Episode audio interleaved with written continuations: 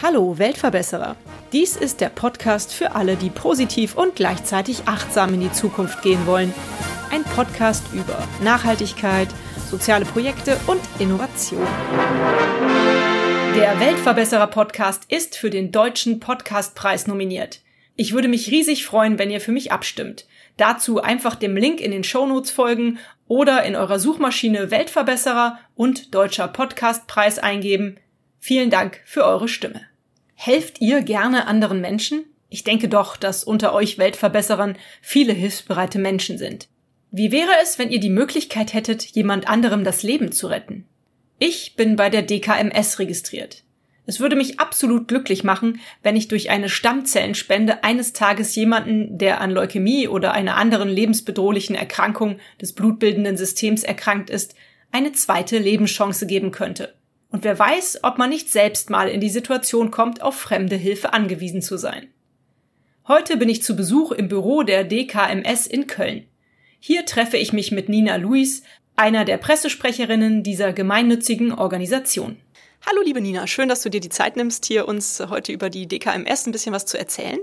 Euer Slogan, der lautet ja, wir besiegen Blutkrebs. Ist das eine Kampfansage oder wie haben wir das zu verstehen? Ja, das ist tatsächlich eine Kampfansage. Man kann es aber auch als Vision bezeichnen.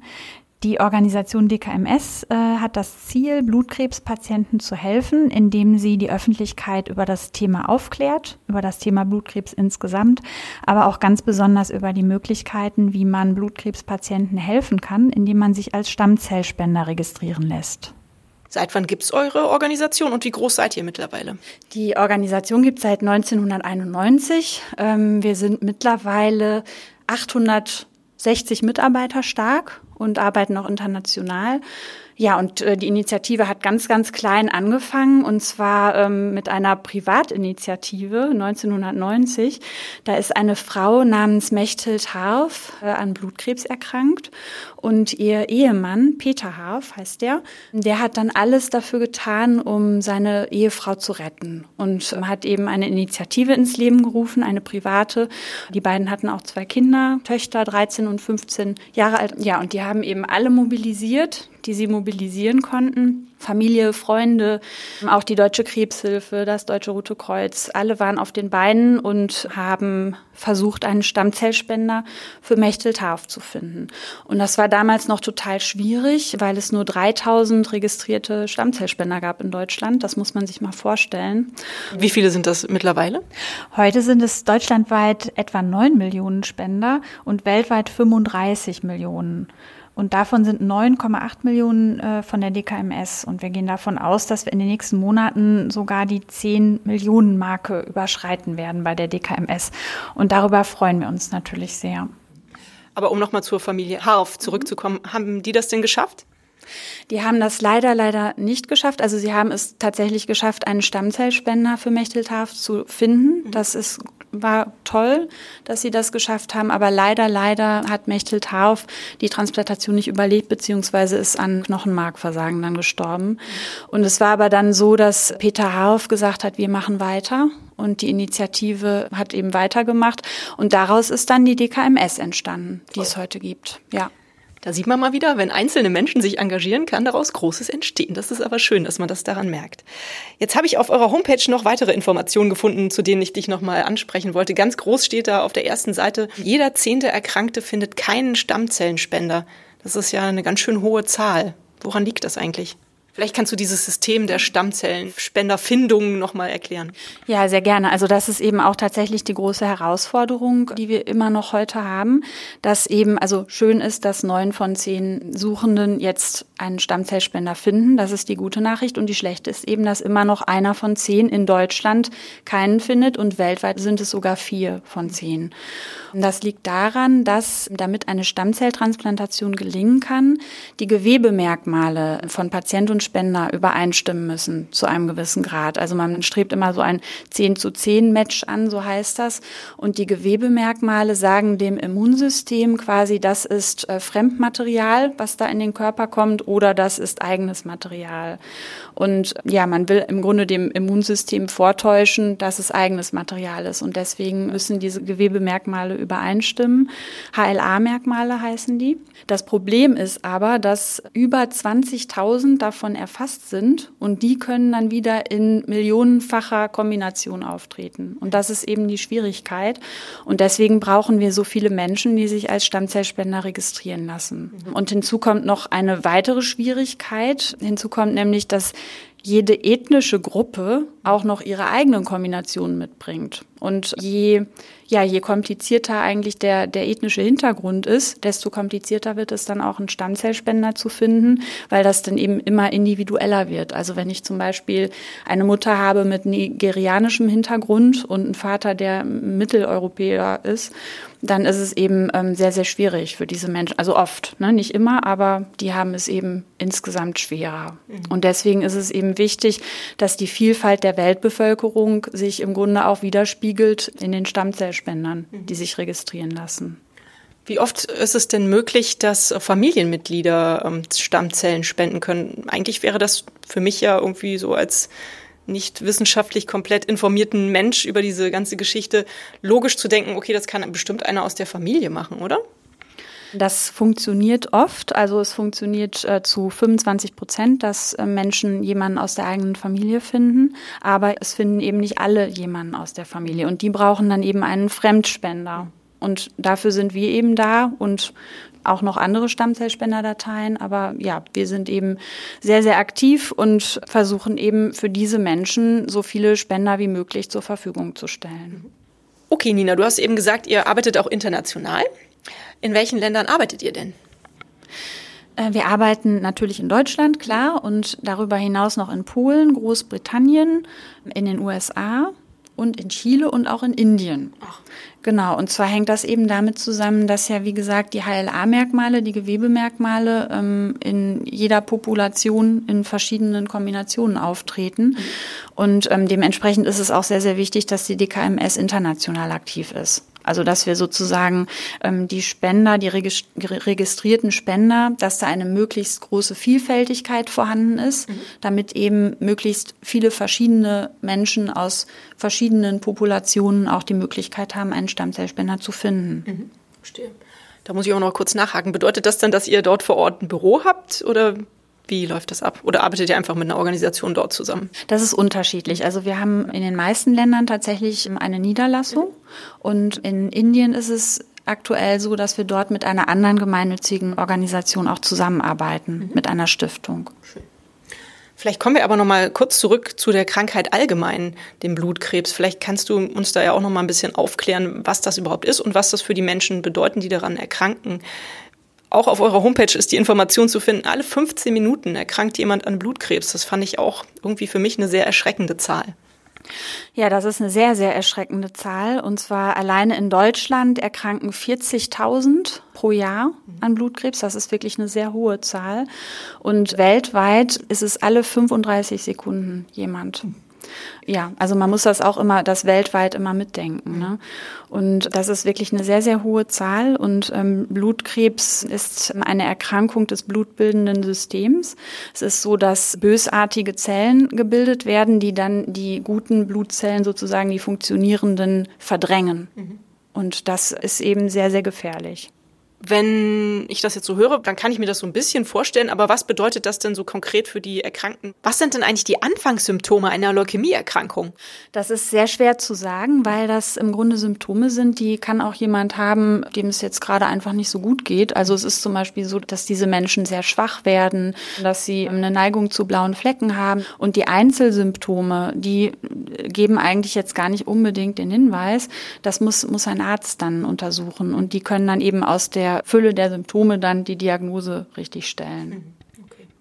Kommen wir mal zu euren Aktionen. Wenn ich an die DKMS denke, dann kenne ich einmal euer Logo, das mit dem Puzzleteil, das finde ich ja total klasse gewählt. Und ich kenne eure Aktionen eigentlich so von Einzelfällen. Also, dass dann gesagt wird, hier die kleine Birte ist erkrankt und braucht halt Hilfe und die ist, wohnt halt in unserer Nachbarschaft und dann wird eine Aktion gestartet, dass alle praktisch sich registrieren lassen. Solche Sachen sind mir jetzt so geläufig. Was für Aktionen macht ihr noch so?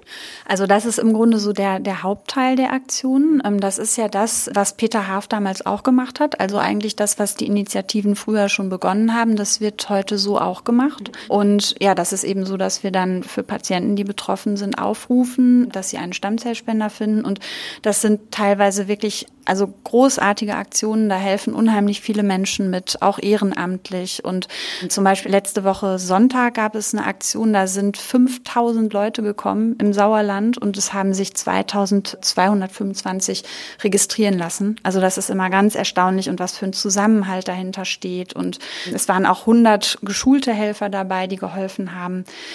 Ja, das ist so ein ganz, ganz wichtiger Kern unserer Arbeit, einfach um Menschen zu motivieren, uns im Kampf gegen Blutkrebs zu unterstützen. Des Weiteren gibt es auch noch Benefizaktionen, also dass wir versuchen sozusagen, also wir machen Fundraising, um eben Geldspenden zu bekommen, um Blutkrebspatienten zu helfen. Da fließt jeder Cent in den Kampf gegen Blutkrebs bei der DKMS.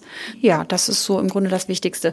Was wir im Kommunikationsteam machen, ist natürlich, dass wir aufklären an allen Ecken und Enden, also über Online, über Print, über Social Media. Wir haben einen Facebook-Kanal mit mehr als einer Million Fans. Das ist wow. unglaublich. Das ist wunderschön.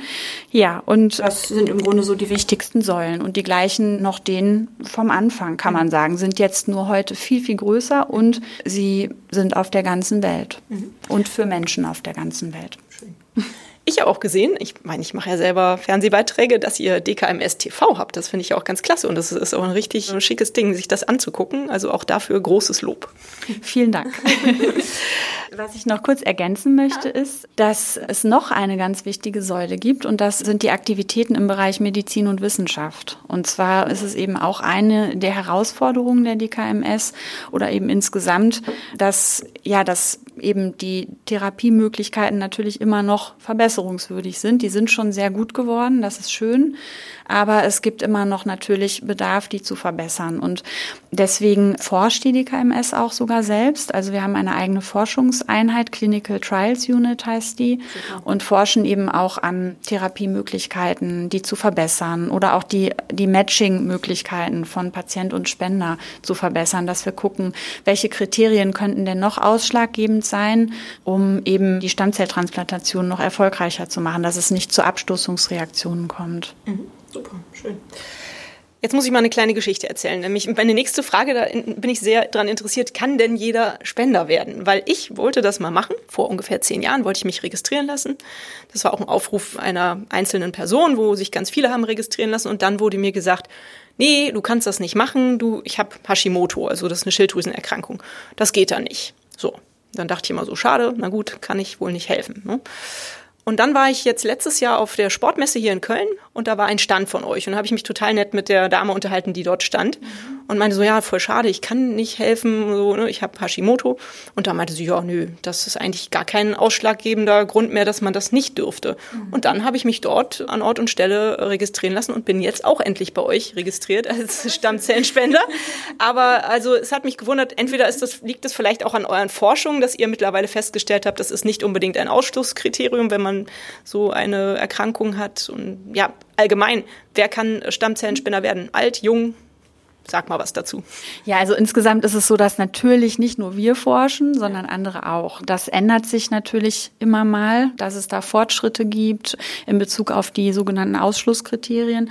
Es ist erstmal so, dass man ein bestimmtes Alter haben muss. Also man kann sich mit 17 registrieren lassen, allerdings erst ab 18 natürlich tatsächlich spenden und bis zum 55. Lebensjahr kann man sich registrieren lassen. Und spenden kann man bis zum 61. Lebensjahr. Also man muss eben ein bestimmtes Alter haben. Da gibt es auch internationale Standards, die wir da einhalten müssen. Ja, ansonsten ist es so, dass das Gewicht eine Rolle spielt. Das hängt einfach damit zusammen, dass gewährleistet sein muss, dass auch genügend Stammzellen überhaupt vorhanden sind, die da entnommen werden können. Also Mindestgewicht beträgt 50 Kilo. Ne? Und dann gibt es eben noch verschiedene medizinische Hintergründe, also dass eben bei einfach bei bestimmten Krankheiten, insbesondere auch zum Beispiel bei Autoimmunerkrankungen und so weiter, dass eine Stammzellspende dann leider nicht möglich ist. Mhm. Dann sind ja eigentlich doch viele Leute, die in Frage kommen. Ja, in der Tat. Bestimmt haben ja aber auch etliche Leute Angst davor, weil sie denken, uh, was kommt da auf mich zu, wenn ich mich da registrieren lasse? Was passiert da? Vielleicht kannst du diese Angst ein bisschen nehmen, indem du mal erklärst, wie so eine Stammzellenspende dann abläuft. Ja, sehr gerne.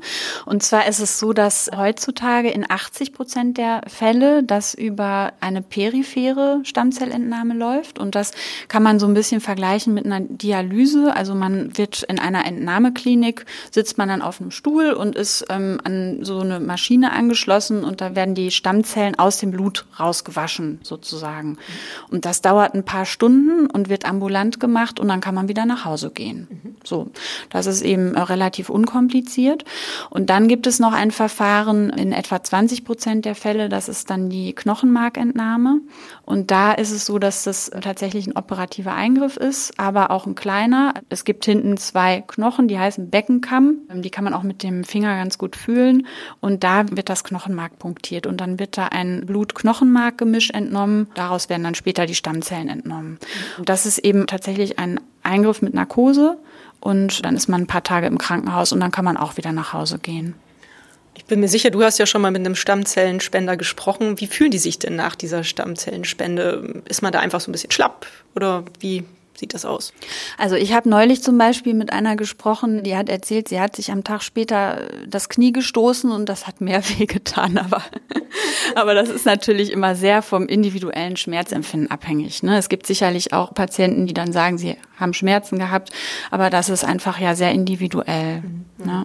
Und insgesamt habe ich die Erfahrung gemacht, dass viele Spender sich auch sehr glücklich fühlen. Mhm. Also das ist wirklich oft so, dass die sagen, das ist ein wunderschönes Erlebnis, dass ich jemandem das Leben retten kann oder die, dieses Gefühl, auch wenn sie dann ihren Patienten, ihren in Anführungszeichen Patienten dann sehen und treffen und daraus ergeben sich manchmal Freundschaften und wir hatten jetzt letztes Jahr tatsächlich den Fall, dass dass eine Patientin ihren Spender geheiratet hat. Ach, wie cool. Ja, das fanden wir auch. Eine schöne Geschichte. Also ist das normal, dass man sich kennenlernt oder ist das äh, jetzt eher nur so vom Individuum abhängig, wenn jemand sagt, ich würde den gerne kennenlernen? Also es muss selbstverständlich so sein, dass beide das definitiv wollen und es gibt auch eine Anonymitätsfrist, wo das gar nicht möglich ist. Mhm. Und die dauert zwei Jahre. Okay. Und bei manchen ist es tatsächlich so, dass die wirklich darauf hinfiebern, sich dann endlich kennenlernen zu dürfen. Und es gibt natürlich auch äh, Menschen, die das nicht wollen. Das mhm. ist ganz individuell. Warum gibt es eine Anonymitätsfrist? Ja, das ist natürlich ganz wichtig für den Patienten und auch Spenderschutz. Das ist einfach eine Privatsphäre, ne? dass man denen wirklich auch die Möglichkeit gibt, dieses Ereignis zu verarbeiten und so gut zu verarbeiten, dass man dann auch hinterher eine reflektierte Entscheidung treffen kann. Mhm. mhm. Gut, schön. Jetzt hast du ja gerade eben schon von den, dem Paar erzählt, die geheiratet haben. Gibt es vielleicht sonst noch irgendeine schöne Geschichte, die du in den letzten Jahren so erlebt hast mit äh, DKMS, die du erzählen kannst? Irgendwas Schönes, irgendwas Verrücktes, irgendwas ja, Herzrührendes? Es gibt unglaublich viele Geschichten. Also da möchte ich zum Beispiel einfach nochmal auf unsere Website aufmerksam machen, www.dkms.de. Da kann man sich nicht nur registrieren lassen, sondern da kann man auch wunderbare Geschichten finden, ganz emotionale und berührende Geschichten von Patienten und Spendern in unserem Media Center vor allem und was mir jetzt ad hoc einfällt, ist zum Beispiel ein Patient, mit dem ich jetzt neulich gesprochen habe, der heute tatsächlich wieder Marathon läuft. Wow. Das muss man sich mal vorstellen. Also der ist fünf Jahre nach seiner Stammzelltransplantation, ist der seinen ersten Marathon gelaufen und zwar direkt den New York Marathon. Krass. Ja. Sowas ist natürlich großartig. Ja, wunderschön dann kommt die nächste Frage darauf auch eigentlich ganz gut, weil ich habe das Gefühl oder ich denke mir immer, wenn man so einen Job hat wie jetzt du, du machst hier das Marketing oder die Kommunikation bei der DKMS, dann muss das doch bestimmt etwas sein, was einen unglaublich glücklich macht, weil man so einen sinnschaffenden Job hat, oder? Klares Ja.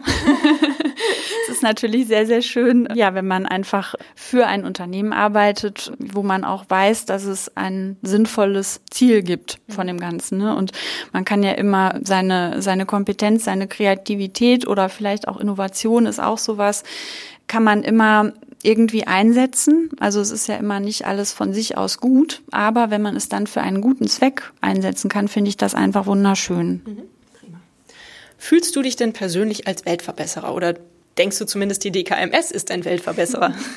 ja, das ist natürlich eine sehr philosophische Frage. Was ist gut für die Welt? Will ich mir gar nicht anmaßen, das jetzt wissen zu können. Aber Fakt ist, dass die DKMS Lebenschancen schenkt. Und das waren insgesamt bis heute 83.000. Das finde ich sehr, sehr viel und die Zahl finde ich auch großartig. Und dahinter steht eben ganz viel Hoffnung. Dahinter steht, dass Menschen mehr Zeit im Leben haben, auch für die Menschen, die sie lieben. Und das finde ich ist erstmal sehr, sehr viel wert. Mhm. Hast du gut gesagt. Danke.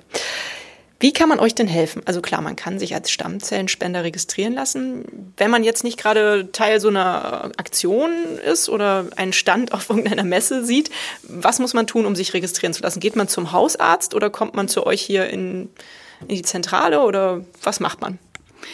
Ja, also wenn man sich registrieren lassen möchte, dann geht das am einfachsten auf unserer Website auf www.dkms.de. Da findet man eigentlich alles, was man braucht. Und dann ist es eben so, dass man sich da einträgt und dann bekommt man ein Set zugeschickt mit diesen berühmten Wattestäbchen, die eigentlich ganz tolle Geräte sind. die sehen aus wie Wattestäbchen, sind aber beschichtet mit so einem ähm, medizinischen Material.